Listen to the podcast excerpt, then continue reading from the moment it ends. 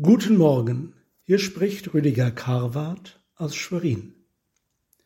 Im ersten Kapitel des Jesaja-Buches spricht Gott durch seinen Propheten: So kommt denn und lasst uns miteinander rechten, spricht der Herr. Wenn eure Sünde auch blutrot ist, soll sie doch schneeweiß werden und wenn sie rot ist wie Purpur, soll sie doch wie Wolle werden. Ein Vater war unglücklich über den Lebenswandel seines Sohnes.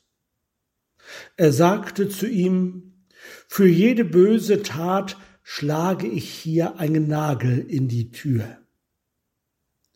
Zunächst lächelte der Sohn, aber als er sah, dass der Vater es ernst meinte, weckte das sein Gewissen. Aber er war noch nicht bereit, sich zu ändern. Ich muss hier weg, sagte er sich und ging. Der Vater erfuhr dennoch von den Taten des Sohnes und immer wieder schlug er einen weiteren Nagel in die Tür. So vergingen Jahre. Der Sohn hatte die Sache längst vergessen, aber Gott nicht und auch der Vater nicht. Dieser betete zum Herrn für seinen Sohn, der sich nicht ändern wollte. In der Fremde kam der Sohn unter die Macht des Evangeliums. Das Wort war so stark. Es arbeitete an seinem Herzen. Der junge Mann erkannte, dass er ein Sünder war. Nun erinnerte er sich wieder an die Nägel in des Vaters Tür. Jesus, rette mich, bat er. Gott schenkte ihm Gnade in Jesus den er vielfach betrübt hatte. Der Sohn schrieb einen ersten Brief nach Hause, Liebe Eltern, ich bitte um Vergebung. Ich bin ein neuer Mensch geworden. Wenn ihr mich noch als Sohn anerkennt und nach Hause kommen lasst, dann schreibt es mir bitte.